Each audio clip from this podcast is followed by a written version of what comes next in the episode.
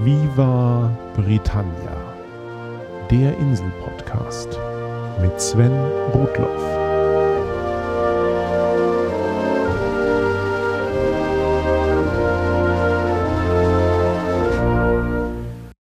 Hallo und herzlich willkommen zu Folge 6 von Viva Britannia. Auch wenn diese Ausgabe am 1. April erscheint, auf der Insel April Fool's Day genannt, werde ich euch heute keine Beeren aufbinden. Nach der letzten sehr langen Folge zum Thema Pubs wird es heute ganz offiziell und bürokratisch. Ich habe mir jahrelang bei der Einreise in Großbritannien nie darüber Gedanken gemacht, warum ich mich eigentlich ausweisen muss.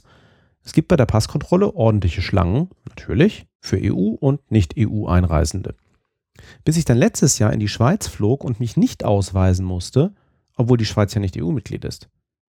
Die Erklärung ist natürlich, dass Großbritannien zwar EU-Staat ist, aber nicht voll dem Schengener Abkommen beigetreten.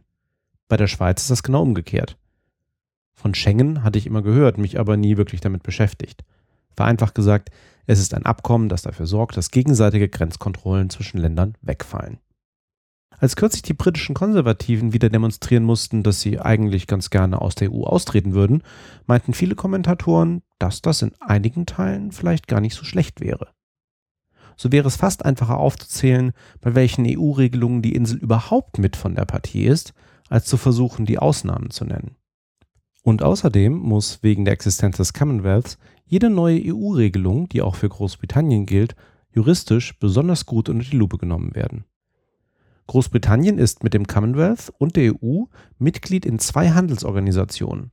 Und man will ja nicht, dass durch eine juristische Unachtsamkeit plötzlich Pakistan oder Ruanda Mitgliedschaft in der EU anmelden.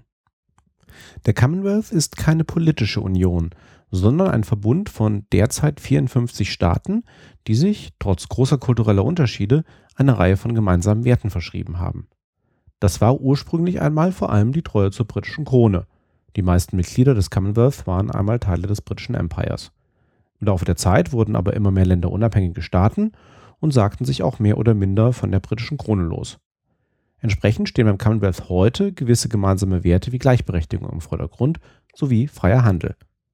Wenn man Bürger eines Commonwealth-Staates ist, hat man auch in vielen anderen Mitgliedstaaten gewisse Vorteile, in manchen darf man sogar wählen. Vor allem wegen des Commonwealths, aber auch wegen der jahrhundertelangen Reputation britischer Diplomatie hat man auch heute mit einem britischen Reisepass in vielen Teilen der Welt weniger Probleme zu befürchten. Natürlich gilt für EU-Bürger in Großbritannien Ähnliches wie in anderen EU-Ländern.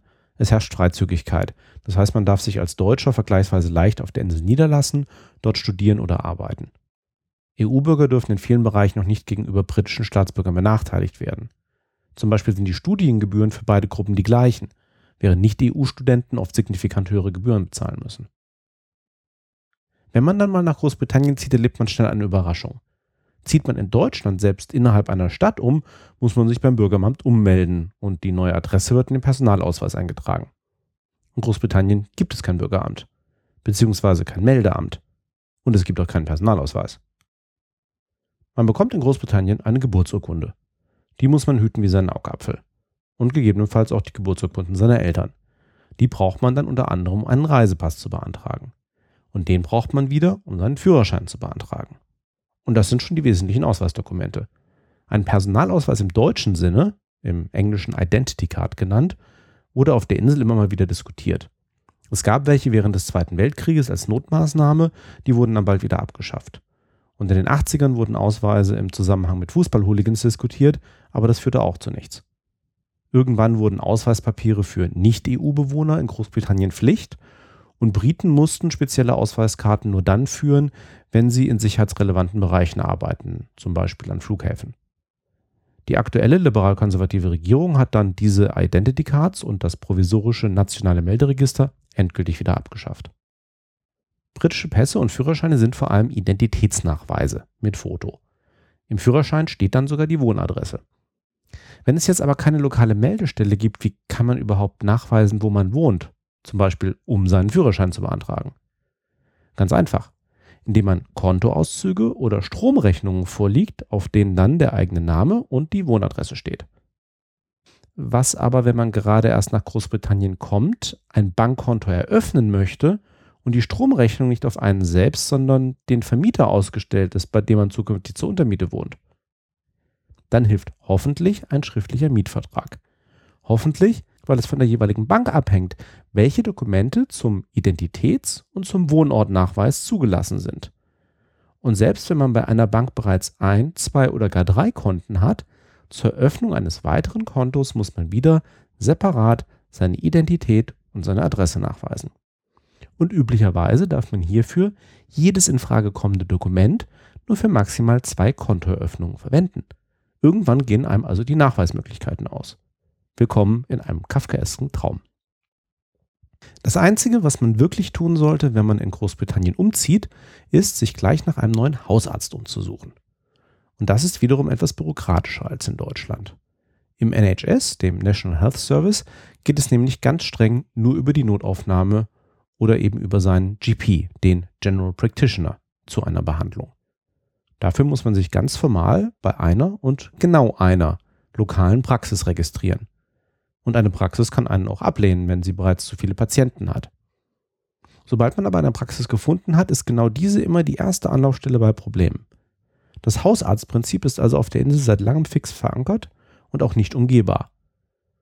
Aber auf das britische Gesundheitssystem kommen wir ein andermal noch zurück. Jetzt spreche ich die ganze Zeit über Umziehen und Adressen. Da muss ich natürlich noch drei Besonderheiten erwähnen. Erstens, Häuser in Großbritannien haben häufig nicht nur eine Hausnummer, sondern auch einen Namen. Viele Gebäude, insbesondere ältere Wohnhäuser, haben auch nur einen Namen. Der ist dann wie eine Hausnummer oft auf einer Plakette am Gebäude angebracht. Es ist also möglich, einen Brief an ein Gebäude zu adressieren mit der entsprechenden Postleitzahl und der kommt an.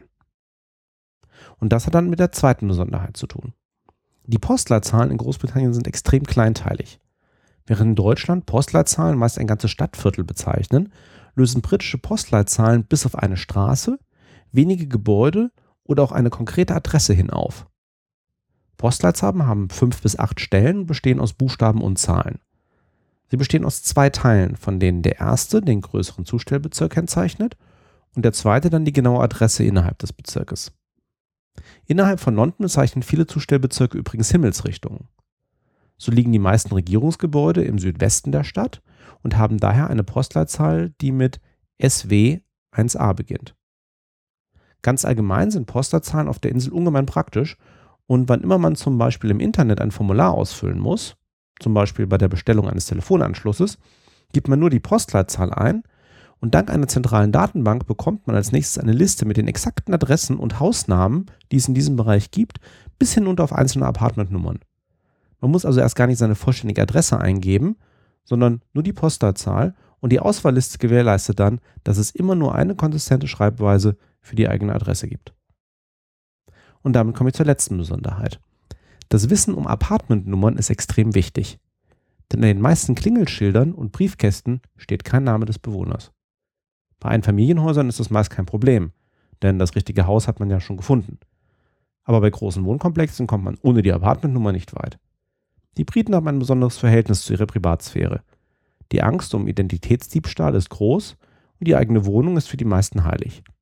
Es gibt für sie schlichtweg keine Notwendigkeit, seinen Namen auf ein Klingelschild zu schreiben. Und mit der richtigen Apartmentnummer kommt auch die Post zuverlässig an. Also, stellt immer schön sicher, dass ihr die genaue Adresse von jemandem habt. Und die kann aus einer Apartmentnummer, einem Hausnamen und einer Postleitzahl bestehen. So viel für heute. In der nächsten Folge wird es aus gegebenem Anlass wissenschaftlich. Und wer schon einmal einen Eindruck davon bekommen möchte, über was ich da unter anderem reden werde, sollte sich den Podcast Skeptoskop anhören. Für die März-Ausgabe habe ich ein langes Interview gegeben, in dem man viel über mich, meinen Hintergrund und meine Erlebnisse rund um wissenschaftlich-kritisches Denken erfahren kann. Das eine oder andere davon und noch vieles mehr kommt dann in zwei Wochen. Thanks for listening. Cheers and bye bye.